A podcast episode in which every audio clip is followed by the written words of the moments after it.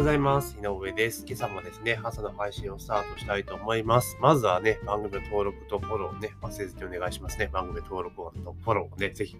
お願いしますというところで、今日はですね、マイナカード免許証との一体化を前倒しへと首相が指示というところで、まあ、以前からね、マイナンバーカードと運転免許証を合体させようと、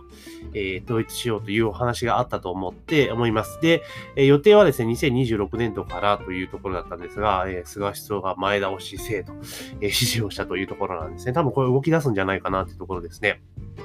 で、運転免許証とマイナンバーカードを一体化することによって、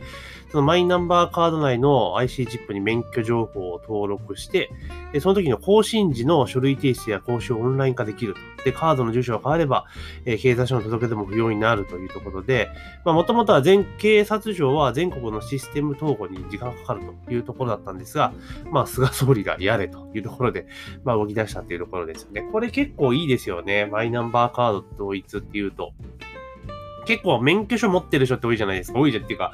持ってないと車乗れないから、で、免許証持っている人は基本的に免許ってずっと持ち歩いてますよね。身分証明書にもなるし。で、それがまあマイナンバーカードと一体化すると、多分、えっ、と、免許持ってる人は全員マイナンバーカードを持つことになれば、当然ですね、普及率一気に上がりますよねっていうところですよね。で、今回思ったのが、私自身たまたま今回ね、あの、講習だったわけですよね。書き換えね、だったわけなんです。で、えー今年に関して言うならば、新型コロナウイルス感染症の関係でですね、えー結構ね、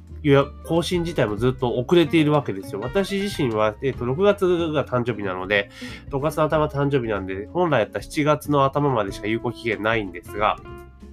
それがですね、あちょうどね、コロナの関係で運転免許の更新も全部止まってたわけですよね。7月まで。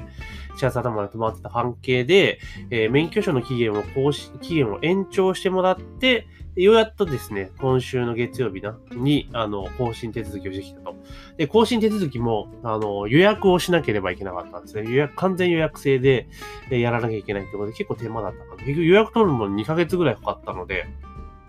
だから、あれですよ。え結局、再度また延長、こう、手続きをしてみたいな感じで知った。で、まあ、そんなね、えー要は、更新自体が、えーしっかりとできるようになるわけですよね。まあ、もちろん、その、あれですよね。えー書類提出や講習をオンライン化できるとはいえ、その、なんて言うんだろう。適正検査とかそういったものに関しては、やっぱ警察署がどっかにね、出向いてやらなければいけないのかなというところですが、まあ、いちいちなんか各書類とかっていうの減るのはいいかなというところですよね。あとその、公式費用の決済も現金じゃなくても、そこがマイナンバーカードからチャリンと落ちるようになったらめちゃめちゃ便利かなというふうに個人的には思いました。で、ただこれをですね、やってしまうと、おそらくは、その、なんて言うんだろう、交通安全協会って、こう、ありますよね。要は警察の天下り団体というかね、えー、下部組織みたいなのがあるじゃないですか。あの、まあ、退、職された警察官の方々が、まあ、再就職するようなところってありますよね。そこの仕事なくなっちゃうから大丈夫なのかなと。これもある意味だから、マイナンバーカードに統一するってことは、既得権に切り込むっていうことでもあるんだなというのは、この前ね、免許更新をして思いました。で、免許更新って基本的には、その、なんだろう、警察署でやるんだけれども、講習とかそういった部分に関しては、交通安全協会にも委託してるわけですよね。要は、爆大団体に委託してると。確か講講習料が800円だったかな。それがまあ完全に天下り団体に全部チャリンと落ちる流れなのかなと。で、あとは、その免許証が出来上がった時に、警察署まで取りに行く場合は無料だけれども、えー交通安全協会から、えー郵送を委託するってこともやってましたね。それが確か800円から費用かかるわけですよ。で、免許の受け取りも、基本的には平日の9時5時しか受けられませんよってことだったので、まあ当然ですね、会社勤めされてる方とかってわざわざ時間取ってね、いけないから、もうこれ800円払わざるを得ないのかな、みたいな、いうような感じになってて、まあうまくそういう仕組みが回ってるんだなっていうのは今回ね、実際自分がえー免許更新をして思いました。で、免許更新も、その昔はね、3年に1回でしたが、今も5年に1回なので、ね、そうそうしないじゃないですか。数は減っているし。で、これもだから、このマイナンバーカードと一致にしてしまったら、免許更新自体の制度自体も大きく変わってくるんかなと。で、さっき言った通り、その、適正検査、視力とかね、そういうのってあるじゃないですか。そういうのは多分絶対警察署でやらなきゃいけないと思うんですが、講習とかオンラインでできるのは本当にいいなと思いました。で、今回、その講習受けたんですけれども、要は警察署は、その、で、コロナで密にならないために完全予約制でこうバチッと分けてやってるわけですよ。でも、その、講習を委託している交通安全協会に行ったら、おいおい、それ密じゃねえのみたいな。もちろん換気はしてましたけど、結構狭い会議室みたいなところに詰め込まれて、まあ、受講したってことがあるので、まあ、その辺ちょっとどうなのかなというふうに思いました。で、結局、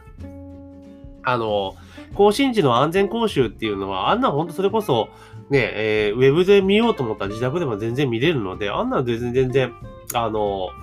ネット化でね、ウェブ化したらいいのかな。で、それちゃんと見ないと、その、なんていうのかな。ちゃんと見終わったらそのキーが出て、それがないと更新手続き完了しないみたいな仕組みで多分できると思うんですよね、今だったら。もちろん100%っていうのもあれですけど、でも結局なんか、ね、部屋に入れられてビデオっていうかね、見せられておしまいぐらいだったら別にそれでもいいんじゃないのと、まあ個人的には思いますけどね。例えばその、えー、内容を見て、見ないと、その免許の更新の画面に進めないとかね、そういった仕組みは絶対あってもいいのかなというふうに思いますよ。で、で、30分と1時間ですよね。で、普通のなんか違反者は2時間とかだから、そういうところもまあ工夫すればいい。今結局流れ作業でやってるから別にあれあってもなくても変わんねえじゃねえっていうのが多分ほとんどの人の意見かなと思います。ただこれね、全部ね、あの、マイナンバーカードに統一しちゃうと、交通安全協会の大事なお仕事がなくなっちゃうなっていうところはありますよね。うん、どうすんだろうと思うんですけど、まだそれも多分抵抗は出てくるんだろうなとは思います。結局は、あの、合理化を進めようとしていくと、既得権との、えー、戦いになってくるんじゃないかなっていうのが思いますよね。だから、えー、それで規制改革とかしていって、どんどんどんどん進めようとすると、やっぱりそこをね、守られている人たちだが、やっぱね、自分たちの権利が侵害されるわけだから、まあ当然ね、まあそういうことが起こりうるんだろうなとは思いますけれども、まあこれね、えー、早く進んでもらえるといいかなというふうに思いますね。本当マイナンバーカードってもっともっと利便性を高めていけば、えー、使う人って多いんですよね。だ今って結局、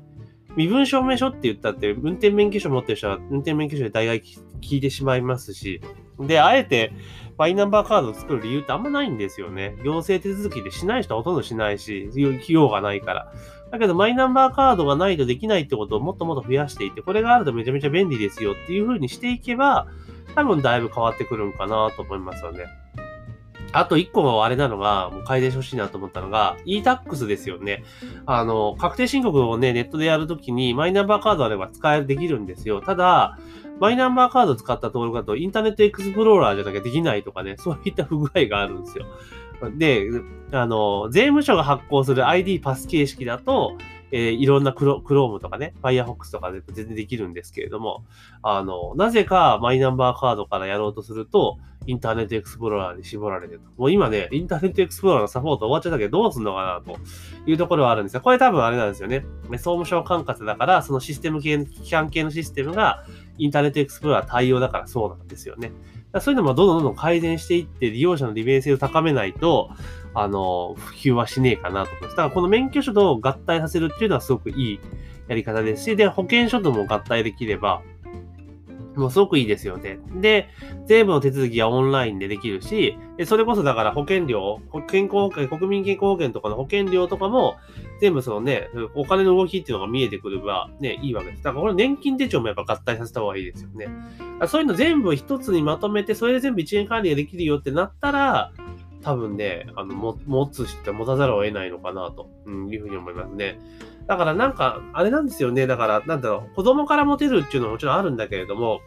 その、成人した段階で必ずもう支給というか、作らなきゃいけない的なルールにした方がいいかもしれないですよね。二十歳になった時にもう絶対持たなきゃいけない。二十歳までの間は、その別に持たなく持たなくてもいいっていうかおかしいけれども、まああってもなくてもいいよみたいな感じにして、で、二十歳になったら、まあ持つと。まあそれこそ学生証もね、え全部マイナンバーカードとかに全部入れてしまえばいいわけですよね。だからそんな感じでしていけばいいんじゃないかなと私は結構思いました。だからこの免許証との、えー、ね、統一化っていうのはかなり、えいいことだと思うので、まあね、前倒しでというところですから結構ね、菅さんパリパリと、え仕事をしていくっていうところが見えてきていいんじゃないかなというふうに思いました。ね、確実会議はどちらほうじゃってね、やってる場合じゃねえぞというところで、まあ多分これ、今、総選挙、第3次補正予算がね、今、知事で出されましたけど、これで例えば5万円給付しますとかね、あとまたその企業向け、多分企業向けのね、多分支援でこのままた増えてくると思うんですけど、また拡充しますって打ち上げて予算通して解散総選挙したら多分立憲民主党とかなくなっちゃうんじゃないですかね。まあ早くその方がいいと思うんですけどね。というところで今日はですね、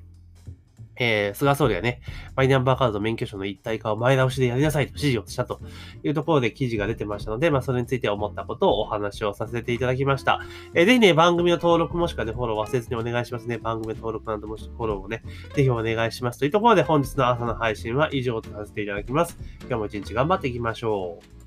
う。